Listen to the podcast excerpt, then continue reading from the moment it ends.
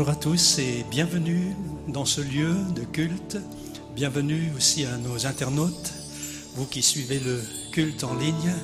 On vous souhaite vraiment une chaleureuse bienvenue. Merci d'être avec nous. Nous voulons célébrer le Seigneur aujourd'hui, comme le veut cette journée, la journée que le Seigneur a faite, qu'elle soit pour chacun d'entre nous un sujet de joie, un sujet de renouvellement et de rafraîchissement.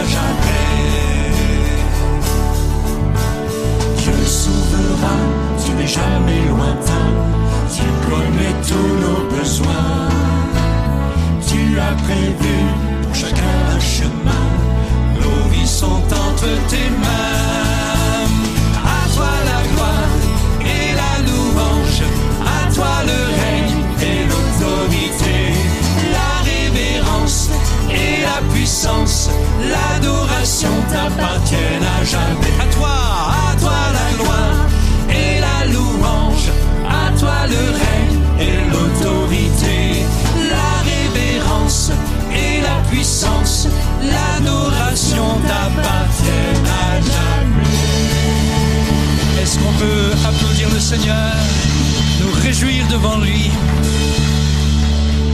la Bible dit, venez avec allégresse dans sa présence, servez l'Éternel avec joie. C'est pas pour quelle raison vous êtes là ce matin. Certains sont venus parce que ils s'impia- s'impatientent à la maison et, et souffrent un petit peu de l'isolement. Bienvenue ce matin. D'autres souhaitent venir parce que nous allons prendre la Sainte Seine, un temps de communion ensemble. Bienvenue pour la communion. Et peut-être que certains sont comme moi, ils sont venus pour dire simplement merci à Dieu. Merci pour ses bienfaits. Merci pour euh, sa présence au quotidien. Merci pour sa force. Merci pour ses encouragements. Il a tant fait pour nous. L'apôtre Paul écrira aux Éphésiens en disant Béni soit Dieu qui nous a bénis de toutes sortes de bénédictions spirituelles dans le ciel et qui se traduisent dans le concret. Il nous a pardonné, il nous a introduits dans une vie nouvelle et nous a donné une grande famille. Alors, bienvenue ce matin. Pour quelque raison que vous soyez là, quelle que, quelle que soit la raison pour laquelle vous êtes venus, nous voulons ensemble nous réjouir dans le Seigneur, nous réjouir de notre nouvelle identité en Christ.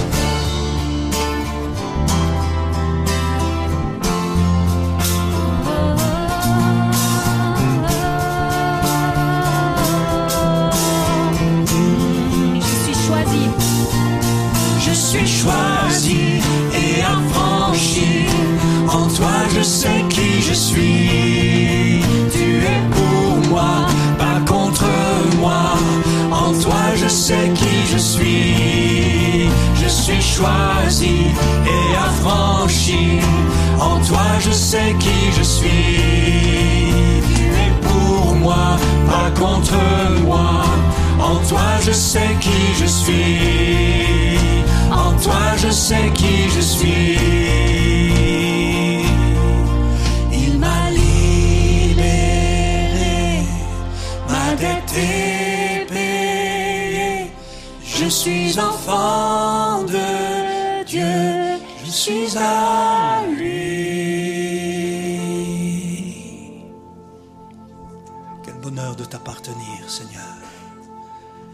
Bonheur de savoir que nous sommes pardonnés, que nous sommes affranchis, libérés. Quel bonheur de t'avoir comme sauveur, comme Seigneur, comme Maître. Nous étions tous perdus, comme des brebis errantes, allant ça et là. Tu nous as trouvés, tu nous as cherchés, tu nous as trouvés. Tu as fait le premier pas, tu nous as aimés le premier. Et en retour, nous voulons te dire notre amour, notre confiance, notre espérance est en toi. Merci de nous avoir sauvés et de nous avoir introduits dans une vie nouvelle par Christ et avec Christ. Merci Seigneur. Oui, Seigneur, merci pour ton amour. Merci pour ta, ta grande patience envers nous. Merci parce que tu nous, as libérés du péché. Seigneur, merci parce que tu nous as fait passer de l'enfer au ciel. Merci, Seigneur, pour cette identité que tu nous donnes. Donne-nous vraiment d'acquérir ça, de saisir ça tous les jours, au quotidien. Que ton amour, Seigneur, qui est si fort et presque euh, inimaginable, Seigneur, puisse euh, nous envahir et nous conquérir, Seigneur, au quotidien. Que nous puissions vivre pour toi. Amen.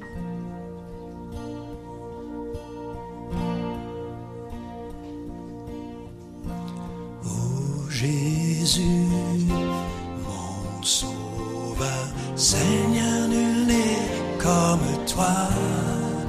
Jour après jour, je te louerai, car ton amour est vrai. Mon abri,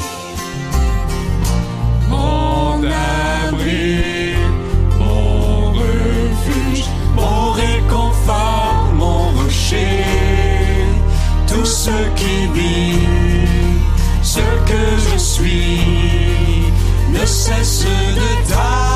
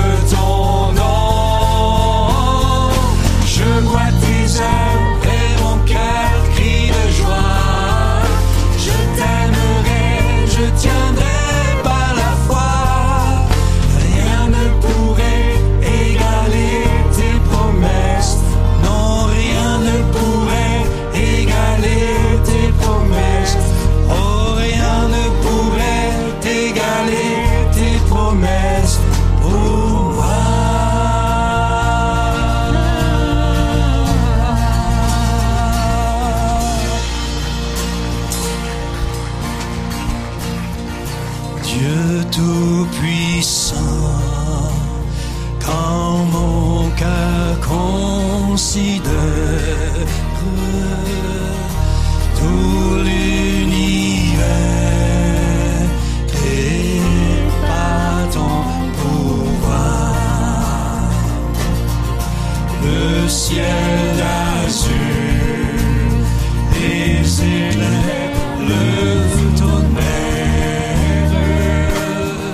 Le clair matin, pour les ombres du soir, tous ensemble de tout mon être. Alors, élève un chant, Dieu tout puissant, Dieu tu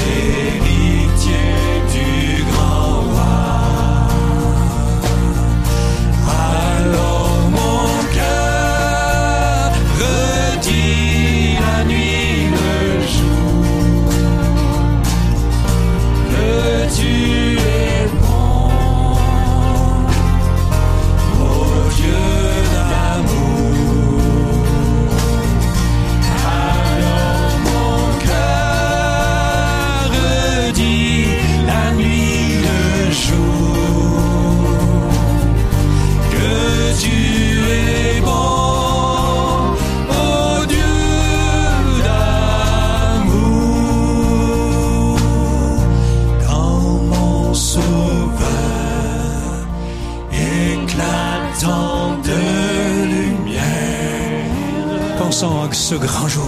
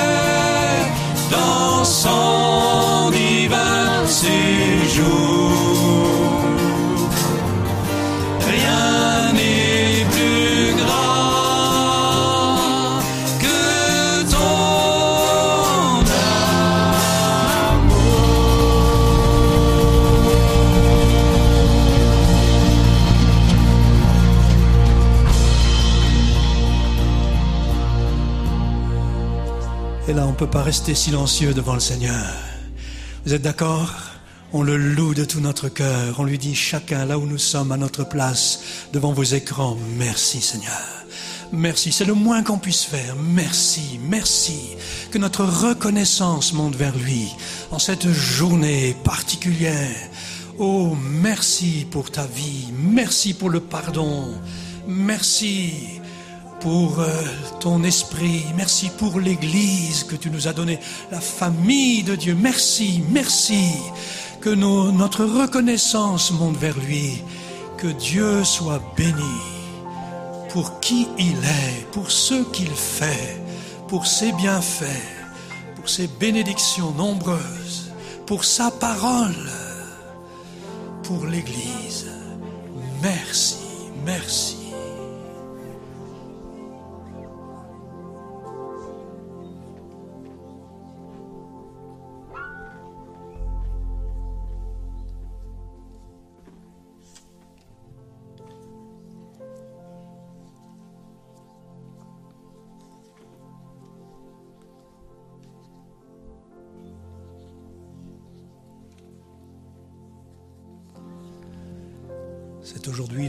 Premier dimanche du mois et nous avons pris l'habitude de prendre la scène, le repas du Seigneur, en mémoire de sa mort et de sa résurrection.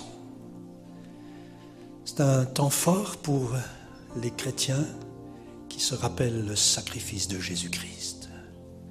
Il est allé jusqu'au bout de son mandat, de sa mission était de souffrir, de mourir sur la croix, afin de pouvoir nous réconcilier avec Dieu, qui est devenu notre Père céleste. Et je vous lis ce petit verset, enfin petit.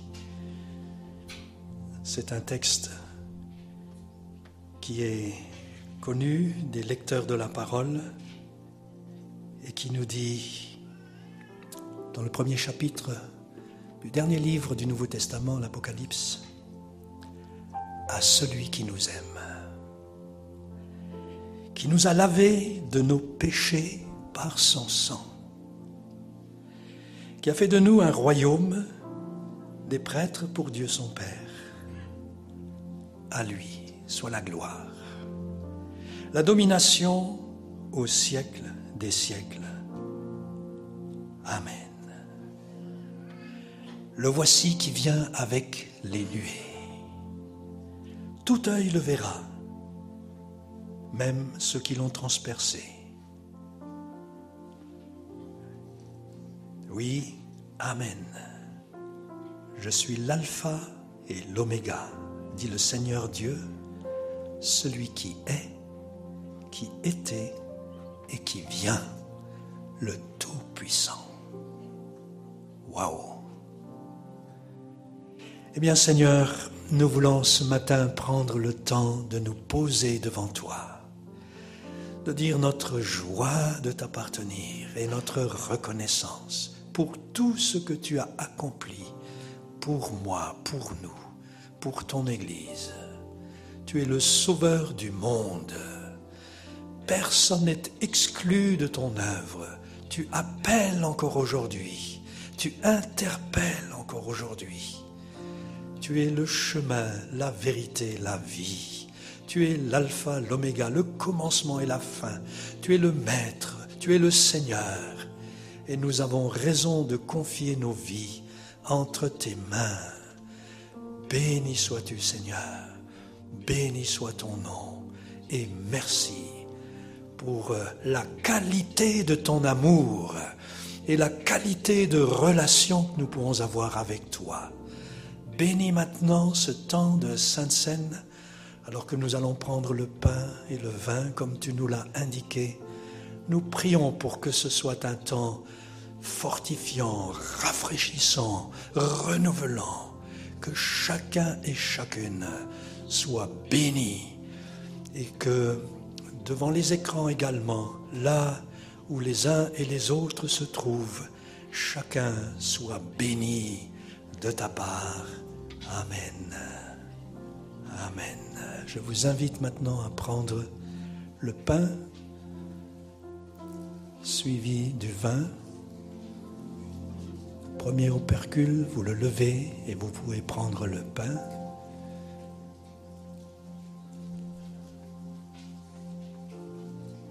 Oui, il faut enlever les masques, voilà.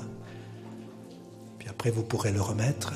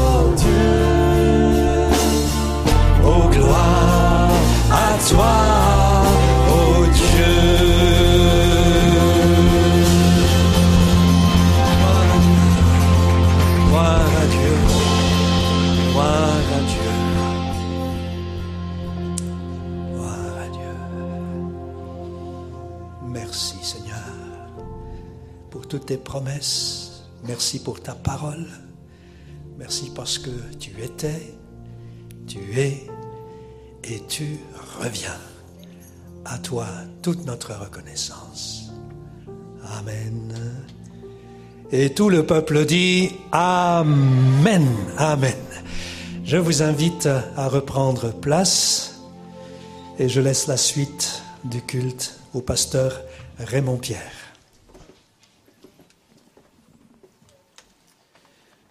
Voilà, bonjour à tous. Il est bon d'être ensemble dans la présence du Seigneur, à se réunir pour le louer. Amen. Une triste nouvelle à vous annoncer ce matin. Euh, on a perdu une des membres de l'EPI, une jeune de 35 ans qu'on a baptisée il y a deux ans en arrière, qui a fait un arrêt cardiaque. Elle laisse un bébé de 8 mois, une fille de 4 ans, je crois, et, un, enfant encore plus âgé. Et j'aimerais qu'on puisse prendre un temps de prière pour la famille. La famille n'est pas forcément convertie, mais j'aimerais qu'en tant qu'Église, on puisse prier aussi pour la consolation, mais aussi, aussi, aussi pour qu'ils puissent rencontrer le Seigneur. Est-ce qu'on peut se lever juste simplement et prendre juste un petit temps de prière pour cette famille en deuil? Seigneur, tu es le Dieu de toute consolation. Seigneur, tu nous dis dans ta parole que quand un membre se réjouit, on se réjouit ensemble, mais quand un membre souffre, on souffre tous ensemble. Et ce matin, c'est la perte d'une sœur que nous voulons pleurer, Père éternel, et vraiment te demander ta main sur cette famille. Seigneur, je te prie de toucher. Tu es le Dieu qui est capable de prendre n'importe quel chemin pour venir toucher des cœurs, et notre prière, c'est que tu puisses toucher à salut cette famille. Merci de venir faire grâce, de consoler. Tu vois ces enfants qui perdent une maman. Seigneur, nous te prions d'intervenir comme toi seul tu sais le faire. Tu es le Dieu de toute consolation et nous te demandons ce matin, s'il te plaît Jésus, de venir consoler et apaiser cette famille. Merci d'étendre ta main, Père éternel. Amen. Amen. Merci, vous pouvez reprendre place. Pas d'annonce particulière ce matin, si ce n'est d'introduire notre orateur du jour. On a décidé pour euh, ce dimanche et dimanche prochain d'aborder un sujet sensible qui est celui du ministère féminin.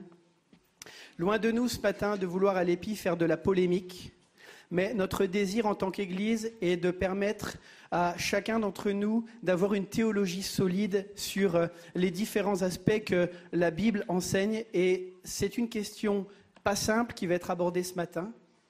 Euh, nous croyons aussi au sola scriptura, mais nous ne croyons pas au solo scriptura. Et Dieu a donné à l'Église des, docteurs, des théologiens qui ont étudié et qui peuvent transmettre à leur tour euh, aux chrétiens, à chacun d'entre nous, d'avoir des bases solides par rapport à l'écriture. Et c'est pourquoi, pour ce sujet sensible, on a fait appel à Jacques Buchold, qui est théologien qui est doyen honoraire de la faculté de théologie évangélique de Vaux-sur-Seine. Et gloire à Dieu, il a décidé de venir passer sa retraite, qui n'est pas active, puisqu'il donne des cours en Alsace. Donc c'est un privilège de l'avoir avec nous. Euh, il donne des cours euh, décentralisés sur Célestat. Donc pour tous ceux qui sont intéressés, il pourra vous en parler aussi à la fin.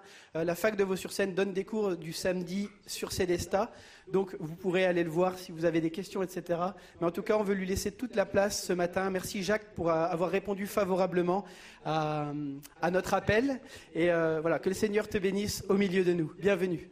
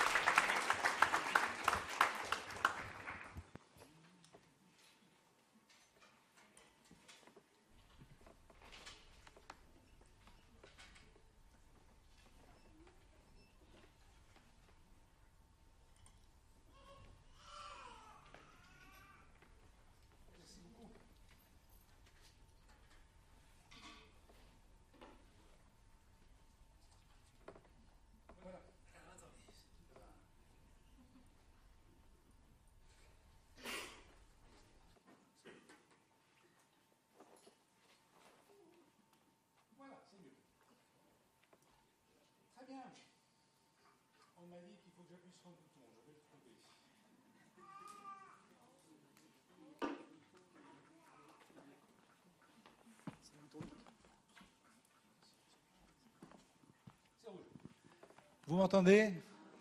Super, merci beaucoup. Voilà, je suis très très très heureux d'être ici.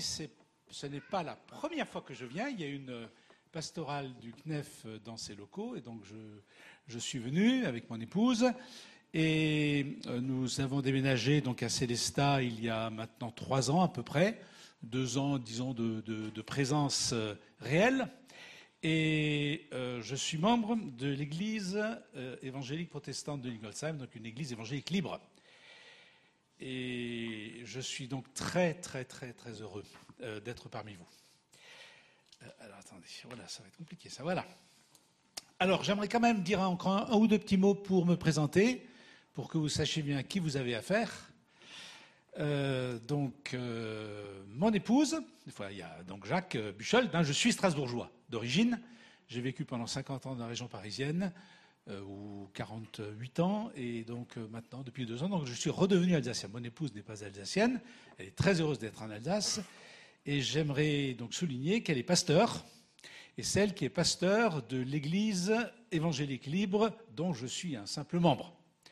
Et c'est pour ça qu'elle n'est pas là ce matin, puisqu'elle doit officier euh, à Lingolsheim dans l'église.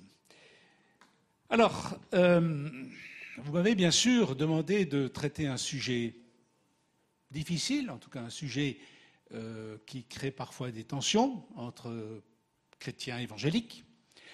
Et je suis très heureux qu'une assemblée de Dieu euh, m'ait invité pour cela. J'ai eu pas mal d'étudiants des églises des assemblées de Dieu et nous avons un séminaire sur ces questions pendant euh, de nombreuses années que je menais. Je suis professeur du Nouveau Testament et il y avait entre autres pas mal de pasteurs des assemblées de Dieu. Donc euh, je suis heureux que la réflexion saine, sereine, calme, fraternelle puisse se faire dans tous nos milieux évangéliques. C'est une vraie grâce de Dieu. Alors, la prédication de ce matin est la première de deux prédications qui traiteront donc du ministère féminin. Je reviendrai, je crois, hein, dimanche prochain pour euh, parler de la suite de cette pour une deuxième prédication sur ce sujet. Alors j'ai choisi d'aborder cette question en m'appuyant sur deux textes de l'Écriture qui euh, souvent joue un rôle clé dans les discussions sur ce sujet.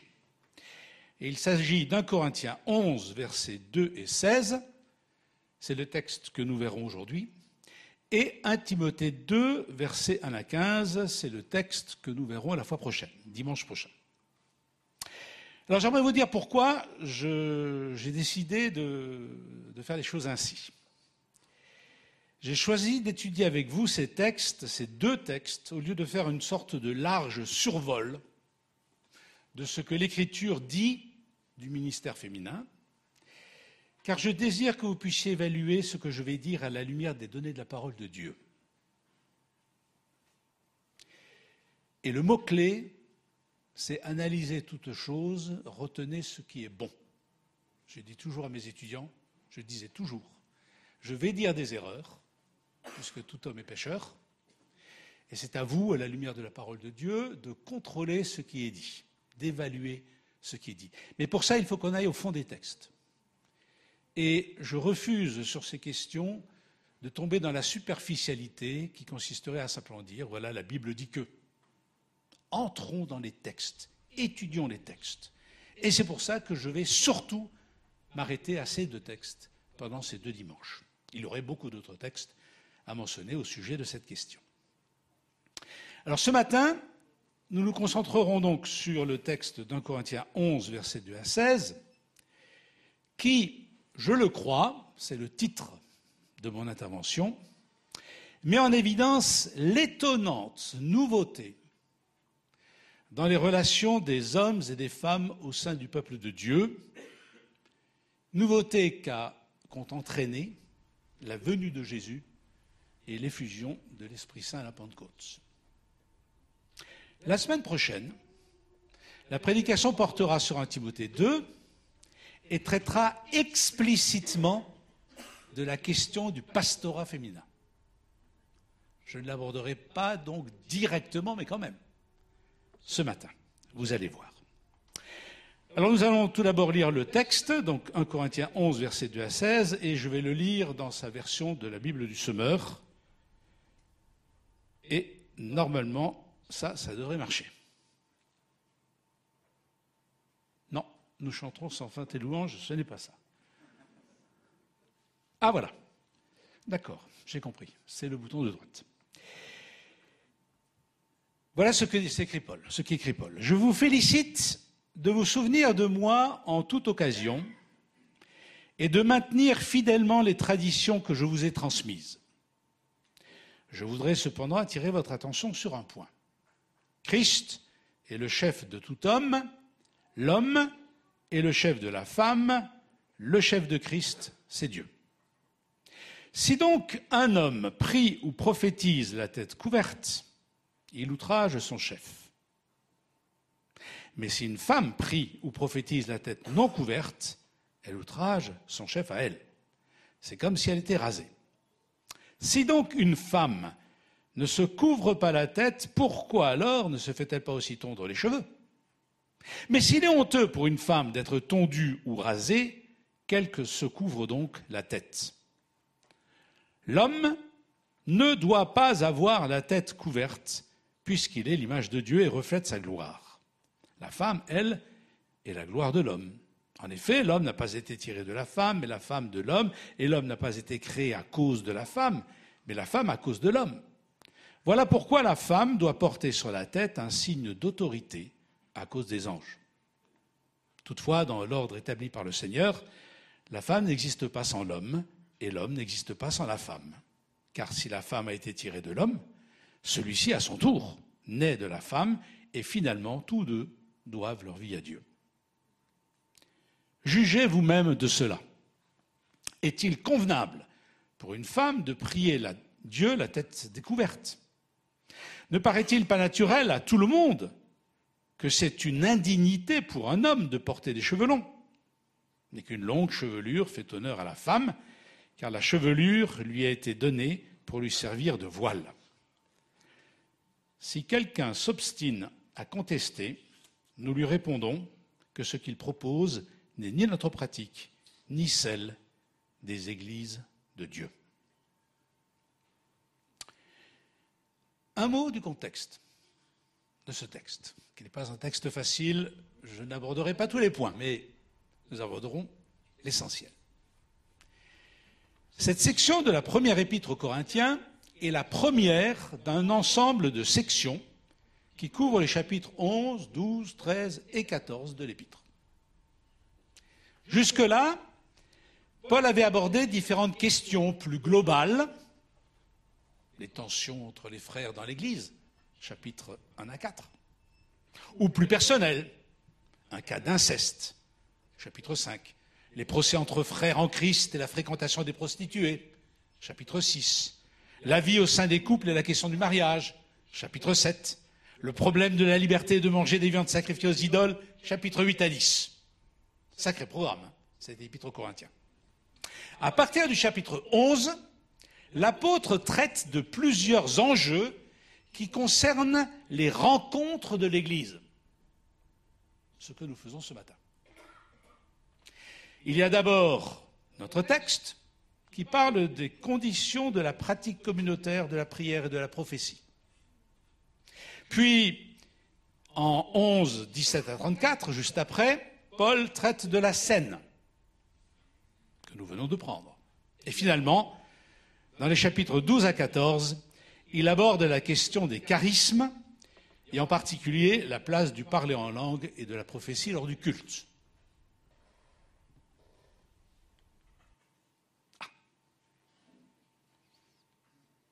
Ça marche. Non, ça ne marche pas. Voilà. Paul introduit notre texte, 1 Corinthiens 11, en félicitant les Corinthiens pour leur attitude et leur pratique. Je relis. Je vous félicite de vous souvenir de moi en toute occasion ou à tous égards, traduire de différentes manières, et de maintenir fidèlement les traditions que je vous ai transmises. À la fin de notre passage, et pour introduire la question de la pratique de la scène, l'apôtre va changer de ton. Je lis le verset 17. Puisque j'en suis aux directives, il me faut mentionner un point sur lequel je ne saurais vous féliciter. C'est que vos réunions, au lieu de contribuer à votre progrès, vous font devenir pire. Une question va donc se poser. Quelles sont les traditions que Paul a transmises aux Corinthiens et qu'ils maintiennent fidèlement, contrairement à ce qui est le cas pour la scène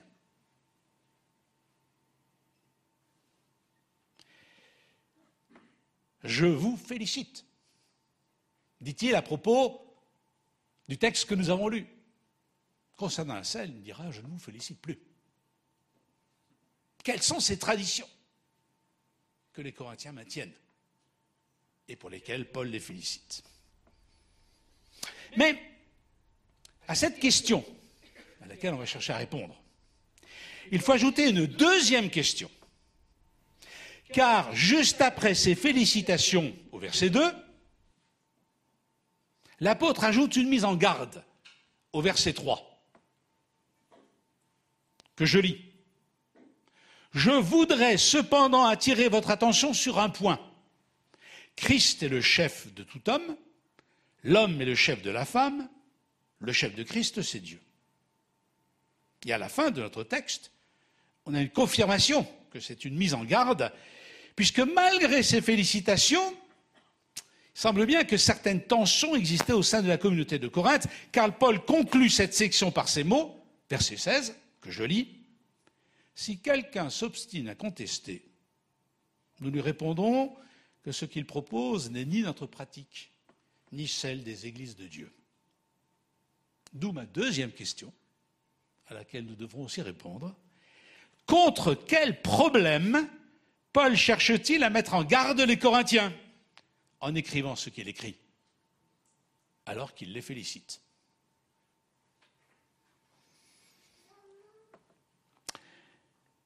Arrêtons-nous donc dans un premier temps à la deuxième question, celle du problème que discerne l'apôtre et contre lesquels il met les Corinthiens en garde. Alors les spécialistes, les exégètes, les exégètes y répondent de diverses manières, ce qui est compréhensible.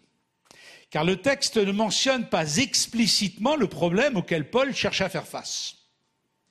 Une chose est sûre dans notre texte. La réponse au problème est liée à la tenue vestimentaire des femmes et en particulier à l'importance pour elles d'avoir la tête couverte lorsqu'elles prient ou prophétisent. Quel est donc le problème qui a suscité une telle réponse de la part de Paul?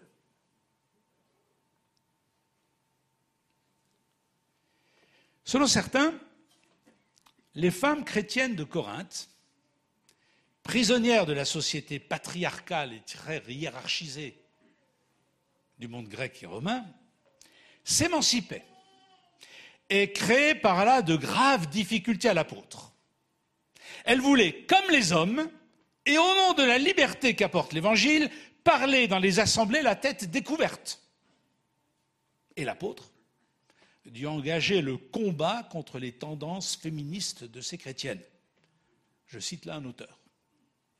Selon d'autres exégètes, les chrétiens de Corinthe, dans leur ensemble, gommaient la spécificité sexuelle des hommes et des femmes, les hommes en portant des cheveux longs, et en flirtant avec des comportements homosexuels, les femmes en ayant des cheveux courts au risque de passer pour des hommes. Deuxième compréhension du problème. Troisième compréhension du problème. Les chrétiens de Corinthe pensaient déjà vivre les réalités du monde à venir, la fin des temps, dans lequel les hommes et les femmes seraient comme les anges selon la parole même de Jésus que l'on trouve dans l'évangile de Matthieu. Et ils s'imaginaient pouvoir se réunir en Église comme si les différences entre les hommes et les femmes n'étaient plus pertinentes. On est déjà plus ou moins arrivé. Ces trois interprétations du problème auquel Paul répond dans notre texte, et on pourrait en citer d'autres du même genre, doivent faire face, à mes yeux, à la même difficulté. Les félicitations que l'apôtre adresse aux Corinthiens au début de notre texte. Car on voit mal comment Paul pourrait les féliciter et se contenter d'une réflexion sur la chevelure des femmes et des hommes si le problème auquel il répond était de la nature de ce que je viens de mentionner, la revendication émancipatrice, revendication sociale, la confusion des sexes entre hommes et femmes, ou l'illusion qu'on appelle eschatologique, la fin des temps. On y est déjà, arrivé dans cette fin des temps on est comme des anges. Il faut que le problème soit moins grave moins fondamental pour que Paul puisse féliciter les Corinthiens pour le respect des traditions qu'il leur a transmises,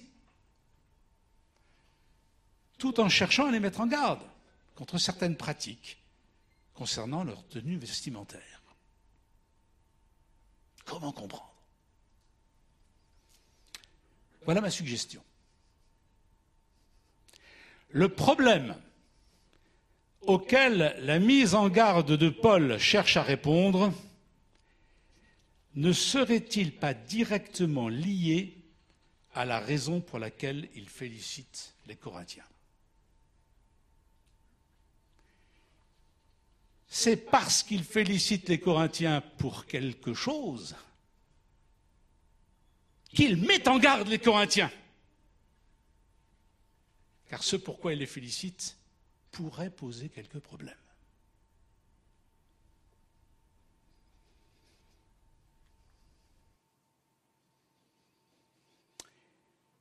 Or, pour quelle raison Paul félicite-t-il les Corinthiens? N'est-ce pas parce qu'ils vivent dans leur pratique communautaire la nouveauté des relations qui lient les hommes et les femmes en Jésus-Christ? Les uns comme les autres, dit notre texte, ont l'entière liberté de prier, de prophétiser. Et c'est bien cette liberté, nouvelle, étonnante, dans un monde gréco-romain, qui justifie la mise en garde de l'apôtre dans les versets 3 à 5. Regardez ce qu'il écrit. Je voudrais cependant, il les félicite, mais il dit, mais je voudrais cependant attirer votre attention sur un point. Christ est le chef de tout homme, l'homme est le chef de la femme, le chef du Christ c'est Dieu. Si donc, un homme prie ou prophétise, Paul les félicite pour ça, la tête couverte. Ah, voilà le point. Il outrage son chef. Mais si un homme prie ou prophétise la tête, pardon, mais si une femme prie ou prophétise la tête non couverte, elle outrage son chef à elle. C'est comme si elle était rasée. Un peu plus loin. Car si la femme a été tirée de l'homme, celui-ci à son tour naît de la femme et finalement, pardon, toute chose vient de Dieu, excusez-moi, ce n'est pas ça. Ah j'ai un problème de. J'ai les mains complètement remplies. D'habitude, j'ai un micro qui tient tout seul. Félicitations pour cette liberté, mais cette liberté ne va pas sans poser quelques problèmes.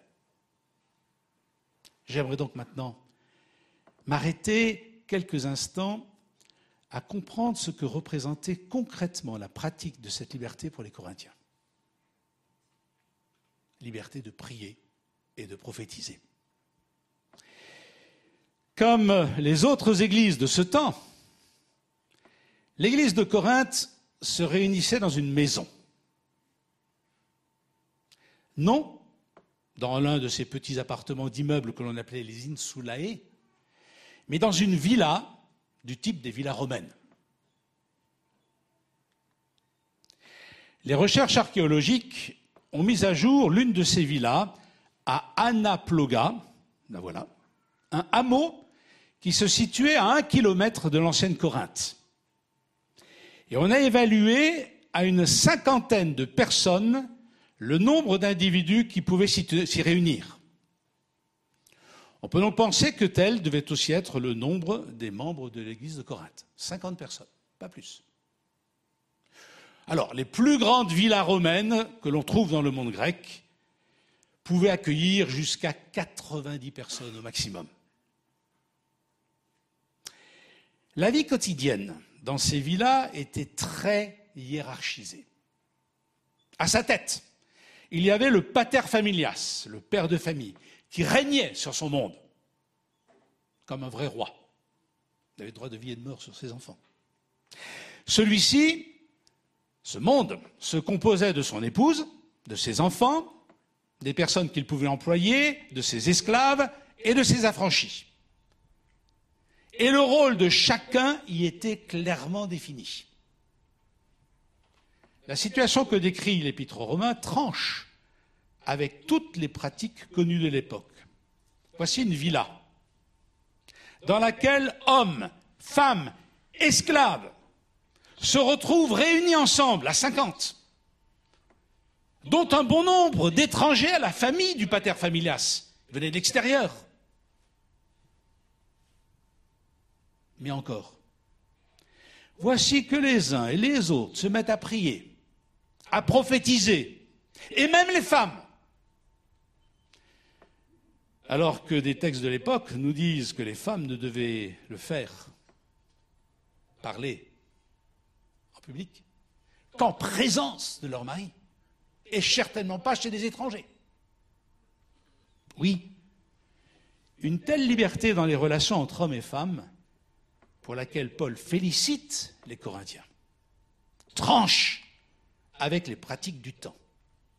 Et cette nouveauté est due à l'Évangile.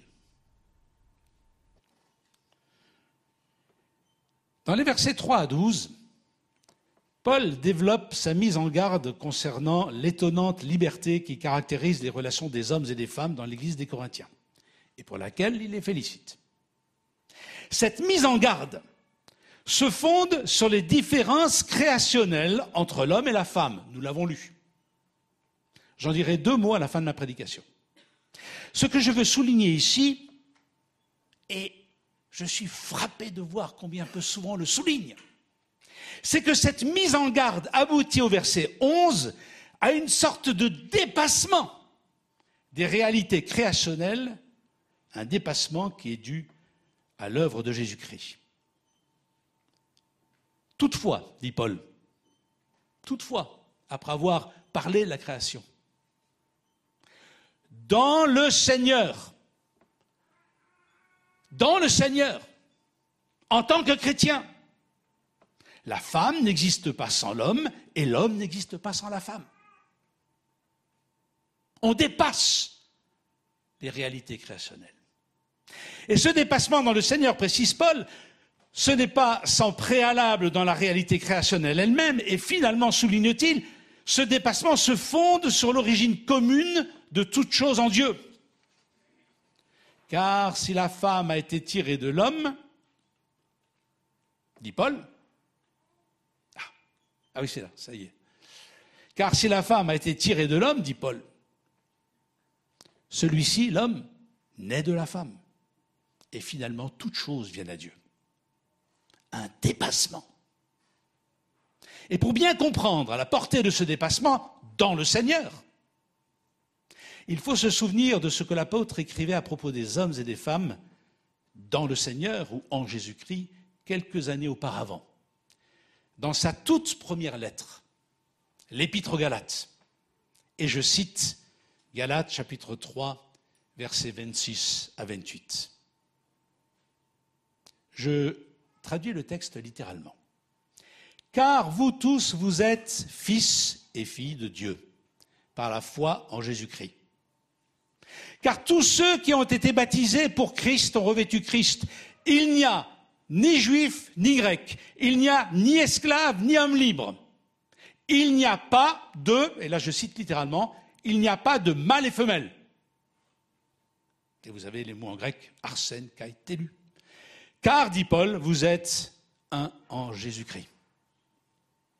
Dans ce texte, vous avez dû relever que Paul ne dit pas il n'y a ni homme ni femme, mais il rompt l'énumération en ni, ni, ni juif, ni grec, ni esclave, ni homme libre, et il écrit il n'y a pas de mâle et femelle.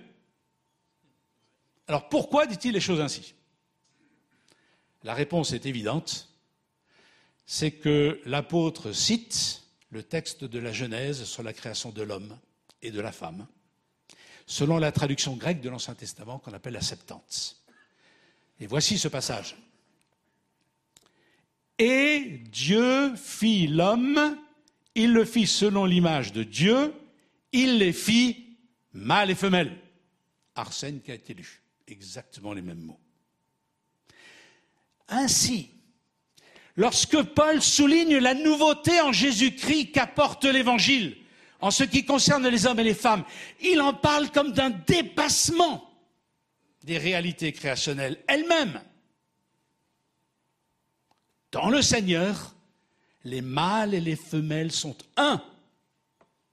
Et dans les rencontres de l'Église, cela se manifeste par l'étonnante liberté des uns comme des autres de prier et de prophétiser. Alors vous savez que dans le chapitre 14 d'un Corinthien, l'apôtre insistera sur cette liberté. De tous, hommes et femmes, dans la prière, et en particulier la prière en langue, et surtout dans la prophétie. Et là, je cite tout juste deux textes d'un Corinthiens 14. Lorsque vous vous réunissez, chacun, et donc aussi chacune, chacun a un cantique, un enseignement, une révélation, une langue, une traduction ou une interprétation. Que tout soit pour l'édification. Liberté dans la prière.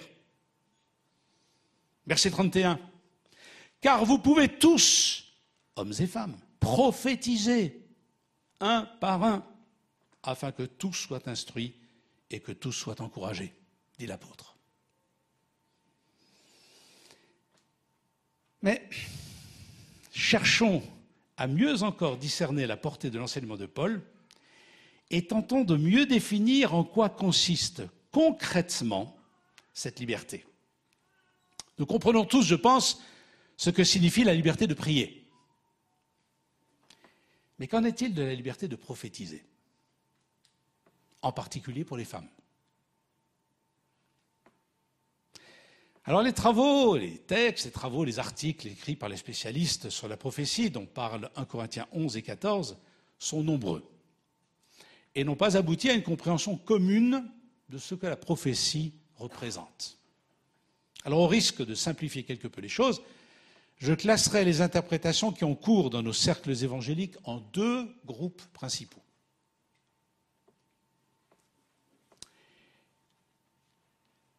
La prophétie, tout d'abord, qui est le fruit d'une révélation divine personnelle. Selon la première interprétation, et vous voyez, ça demande du travail hein, de comprendre un texte.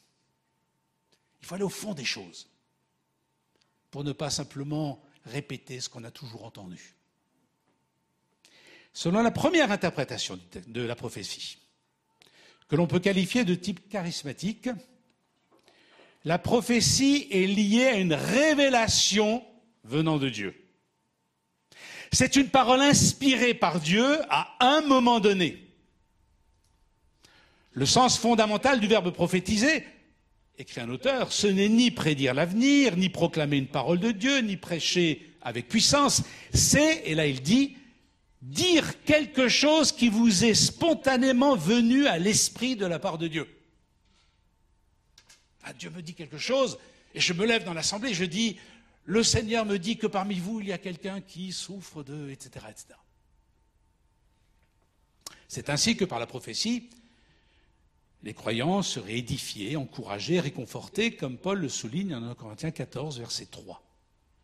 Ceux qui adoptent cette compréhension de la prophétie la distinguent très nettement de l'enseignement, qui consiste en une explication de l'écriture et qui correspond à la prédication actuelle, ce que je suis en train de faire. La deuxième conception de la prophétie est celle de l'application de la vérité scripturaire. Vous allez comprendre.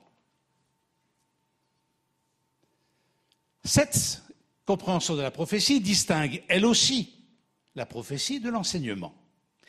Mais elle considère que pour enseigner, l'inspiration par l'esprit est tout aussi nécessaire que pour prophétiser.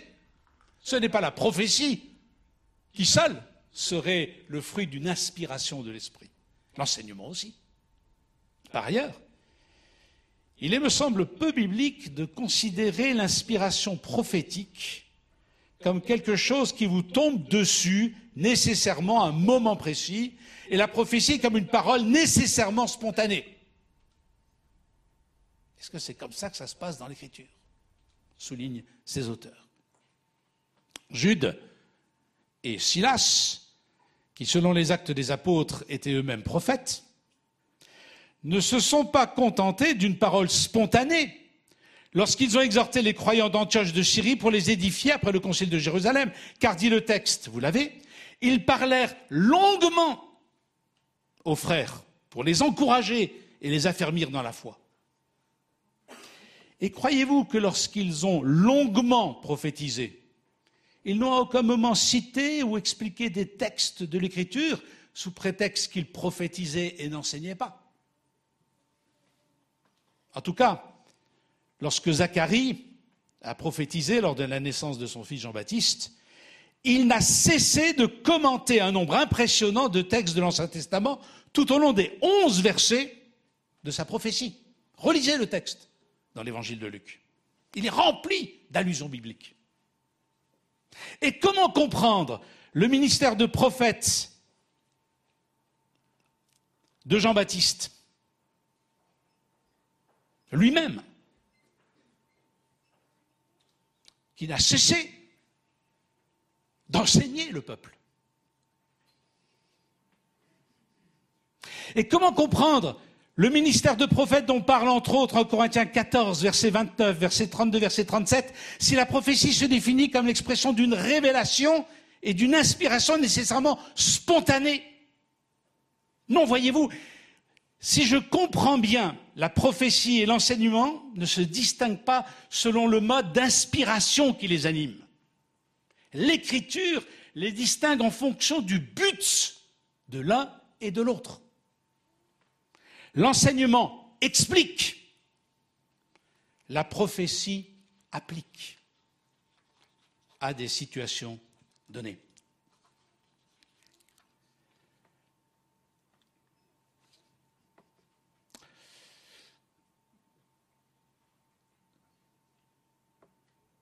C'est ainsi que Paul définit la prophétie lorsqu'il écrit que celui qui prophétise construit ou édifie, encourage ou exhorte, réconforte. C'est pourquoi il n'existe pas de mur étanche entre la prophétie et l'enseignement. Voyez ce que dit Paul en 1 Corinthiens chapitre 14, verset 31. Vous pouvez tous prophétiser à tour de rôle, afin que tout soit instruit, un mot de l'enseignement, et stimulé dans leur foi. Et au verset 6 et 26, il est même question dans le texte dans Corinthiens 14 d'enseignement. Le mot est utilisé. Les prophètes de l'Ancien Testament n'enseignaient-ils pas aussi Se contentaient-ils de vivre sous l'inspiration immédiate de Dieu? Et que dire donc de Jean-Baptiste, en qui Jésus a vu un prophète, et même bien plus qu'un prophète, et du prophète comme Moïse, Jésus lui-même N'a-t-il pas aussi enseigné ce prophète-là, Jésus? On pourrait encore mentionner Barnabas. Le nom de Barnabas, Bar, ça veut dire en araméen fils, Nabas, Navi, de prophète. N'a-t-il pas exhorté, enseigné? Ou qu'en est-il des prophètes de mensonges dont parle 2 Pierre chapitre 2 verset 1, que les apôtres nomment tout de suite après enseignants de mensonges Et Jézabel, dont parle l'Apocalypse, qui se dit prophétesse. Eh bien, Jean écrit qu'elle égare mes serviteurs en leur enseignant bah, je ne sais pas ce qui se passe. C'est pas grave. En leur enseignant, je vous lis le texte de l'Apocalypse, en leur enseignant à participer au culte des idoles, en se livrant à la débauche et en mangeant des viandes sacrifiées, des viandes livrées au sacrifice. Jézabel est prophétesse parce qu'elle enseigne certaines choses. Oui, l'enseignement explique, la prophétie applique. Et souvent les deux fonctionnent ensemble. Alors que conclure concernant la liberté pour les femmes de prier et de prophétiser dans l'Église? La conséquence me paraît claire, car la prédication ne se limite pas à l'enseignement ou à l'explication de la vérité biblique. Prêcher, c'est pas seulement enseigner. La prédication en Église doit aussi être prophétique. La vérité doit être appliquée aux situations concrètes que vivent les chrétiens d'un lieu donné. Et l'apôtre nous enseigne que les femmes ont leur rôle à jouer dans cette dimension prophétique de la prédication et donc aussi du ministère pastoral. Mais me direz-vous, qu'en est-il de la place des femmes dans l'enseignement dans l'Église? L'enseignement. C'est ce que nous verrons dimanche prochain. À Timothée 2. Et cela me permettra aussi de revenir à 1 Corinthiens 14 et à ce que Paul dit des femmes qui doivent se taire dans l'assemblée. Verset souvent cité. J'aimerais, juste pour finir, souligner ce que Paul dit de la nécessité de la bienséance. Permets-toi de conclure par une réponse, rapide à cette question. Si selon 1 Corinthiens 11, l'apôtre se réjouit de voir qu'à Corinthe, les femmes participent librement à la prière et à la prédication prophétique au sein de l'Église, s'il y voit là la manifestation de la nouveauté qu'a apporté l'Évangile en Jésus-Christ, pourquoi ajoute-t-il une mise en garde concernant la tenue vestimentaire des femmes? Cette mise en garde, Paul la fonde sur l'existence d'un ordre qui, premièrement, existe en Dieu lui-même et qui, deuxièmement, vient de la création de l'homme et de la femme. Je voudrais cependant attirer votre attention, écrit-il, sur un point. Christ est le chef de tout homme, l'homme est le chef de la femme, le chef du Christ c'est Dieu. Un ordre qui vient de l'ordre en Dieu lui-même. L'homme ne doit pas avoir la tête couverte puisqu'il est l'image de Dieu et reflète sa gloire. La femme, elle est la gloire de l'homme. En effet, l'homme n'a pas été tiré de la femme, mais la femme de l'homme, et l'homme n'a pas été créé à cause de la femme, et la femme à cause de l'homme. Voilà pourquoi la femme doit porter sur la tête un signe d'autorité à cause des anges. Voilà un ordre qui vient de la création. Alors je reviendrai aussi sur ces versets dimanche prochain. Je ne soulignerai ici qu'un point. Si Paul rappelle ces choses, ce n'est pas pour faire taire les femmes, bien au contraire. C'est pour leur permettre de librement participer à la prière et à la prédication prophétique au sein de l'Église. Alors pourquoi dit-il ces choses? L'enjeu, écrit-il, en est la bienséance. Ah non. Ah, excusez-moi, ça n'a pas enregistré. L'enjeu en est la bienséance. Je vous lis le verset 6. Mais s'il est honteux pour une femme d'être tendue. Verset 13. Jugez-en vous-même, est-il convenable? Verset 14. Ne paraît-il pas naturel à, tout le, à tout le monde que c'est une indignité, ce n'est pas digne pour un homme de porter des cheveux longs. Pourquoi l'apôtre Paul insiste-t-il tellement dans ce texte sur la bienséance qui est liée à l'ordre créationnel, à l'ordre en Dieu qui doit régner dans ces réunions où la femme est libre de prier de prophétiser? C'est parce que, nous revenons à ce que nous avons vu au début, les rencontres de l'Église avaient lieu dans les maisons, dans les villas romaines. Et ces maisons étaient un lieu privé. Un lieu privé où lorsque les femmes rentraient à la maison, elles enlevaient le voile, le manteau qu'elles mettaient sur la tête lorsqu'elles sortaient. Elles se mettaient dans une tenue privée lorsqu'elles rentraient chez elles dans leur villa romaine. Et ce que Paul exige, c'est que l'Église, qui se réunit en un lieu privé, soit vécue comme si on était dans un lieu public.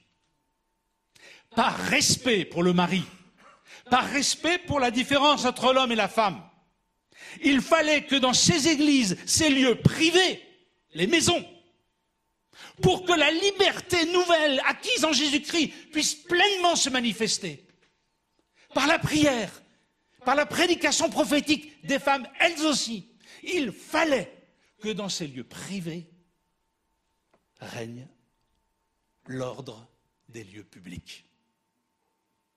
Les femmes devaient rester telles qu'elles se présentaient lorsqu'elles sortaient, de même que les hommes. Et cela par respect pour la relation entre l'homme et la femme dans la culture donnée de cette époque. Il nous faut nous présenter lorsque nous venons au culte à l'épi, non pas en pyjama, mais habillé. Et si vous vous présentez d'une manière digne, qui ne fasse pas honte à votre mari, à votre épouse, à vos amis, si vous vous présentez comme on se présente dans le monde public, là vous êtes libre. Libre, dit Paul, libre de prier, femme, libre de prophétiser. Était-elle aussi libre d'enseigner? C'est ce que nous verrons la prochaine fois, lorsque nous parlons du ministère pastoral des femmes. Nous allons prier. Notre Père, tu vois, ce n'est pas facile d'entrer dans un texte, de l'étudier sérieusement, de chercher à le comprendre et à te comprendre. Notre Père, ce n'est pas facile de découvrir la vérité de ta parole, mais nous te supplions de nous aider à t'aimer et à, à mieux comprendre la vérité. Nous voulons te prier pour, et j'aimerais te prier pour toutes les femmes de cette Église, te prier pour leur ministère, te prier pour tous les hommes, que chacun, chacune trouve sa place. Rends-nous libres en Jésus-Christ et dignes, dignes dans nos conduites, dignes dans nos mots, dignes dans notre façon d'être, dignes parce que nous voulons que les hommes te respectent au travers du respect que nous montrons pour toi dans nos propres vies. Aide-nous par ton esprit. Amen.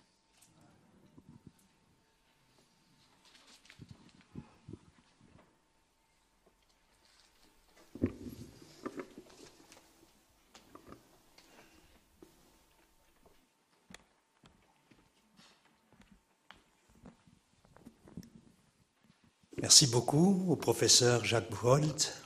On a été un petit peu ce matin comme dans une salle de classe. Derrière ce qu'il nous a apporté il y a des années de recherche, d'études, de réflexion. Et nous voulons nous mettre à l'écoute dans le corps de Christ des ministères que Dieu a donnés à l'Église.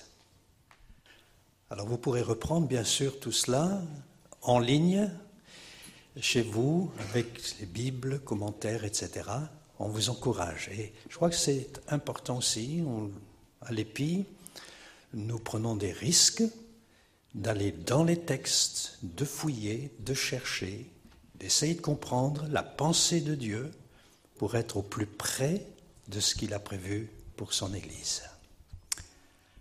Donc, euh, à dimanche prochain avec Jacques Bourholt. On dit en alsacien Buchholz, pour les Français c'est Buchold. Comme c'est un, il vient de la Robertso, un quartier de la Robertso, donc euh, voilà. Merci beaucoup Jacques pour euh, cette prédication. On va terminer en louant le Seigneur, en lui donnant toute la gloire. Hommes et femmes, on va chanter. Dieu créateur, c'est le premier chant. À toi la gloire, à toi la louange.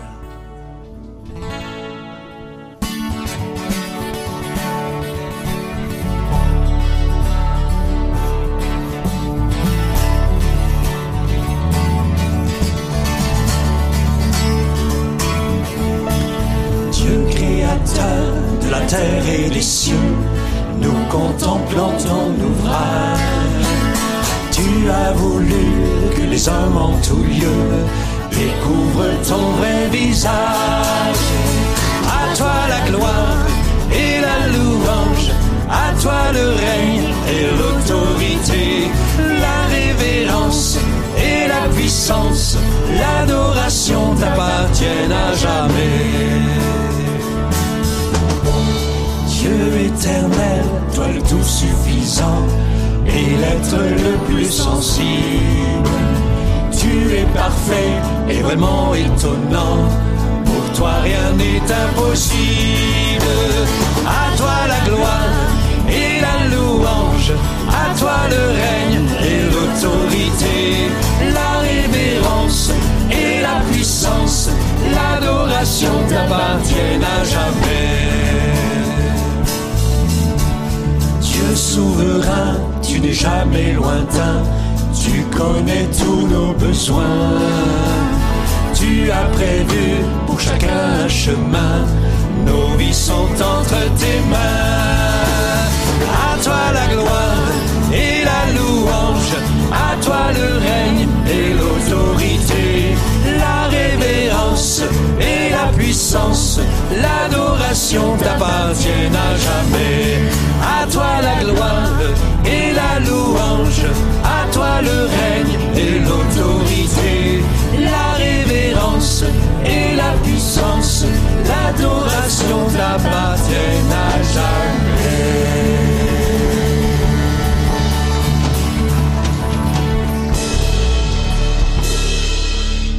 Seigneur notre Dieu, nous te remercions pour cette matinée. Te remercions d'avoir pu venir dans ta présence, te louer, te remercier, te bénir, d'avoir aussi pu rencontrer nos frères et sœurs. Merci pour ta parole. Ta parole est la vérité. Tu nous édifies, tu nous construis par ta vérité. Que ce que nous avons entendu ce matin, nous puissions précieusement le garder dans nos cœurs, le méditer encore. Merci de nous conduire, s'il te plaît, de nous instruire dans ta vérité, dans ta pensée. Nous reconnaissons que ce n'est pas toujours facile de bien comprendre, mais nous te le demandons par ton esprit qui a inspiré la parole. Donne-nous aussi de pouvoir la bien comprendre et surtout aussi de l'appliquer, de la mettre en pratique. Bénis ton Église, Seigneur, dans ce temps de réflexion, d'échange, de partage. Nous voulons vivre cela dans la paix, dans le calme, dans le respect des positions des uns des autres. Mais nous voulons surtout permettre à ceux et à celles qui ont reçu de ta part de pouvoir exercer en toute liberté au sein de ton Église les dons, les ministères qu'ils reçoivent de ta part. Bénis ton Église en ce sens, qu'elle reste proche de toi, que nous soyons proches les uns des autres et que nous restions dans un esprit d'unité. Au nom de Jésus. Amen. Amen. Notre culte se termine. J'espère que vous avez été bénis. J'espère que aussi derrière ou devant vos écrans, vous avez été bénis, encouragés. Je vous dis à dimanche prochain. Bienvenue donc encore dans ce lieu. Bienvenue aussi en ligne. N'oubliez pas de vous inscrire suffisamment tôt si vous voulez être avec nous. Que Dieu vous bénisse. Bon dimanche et bonne semaine à tous.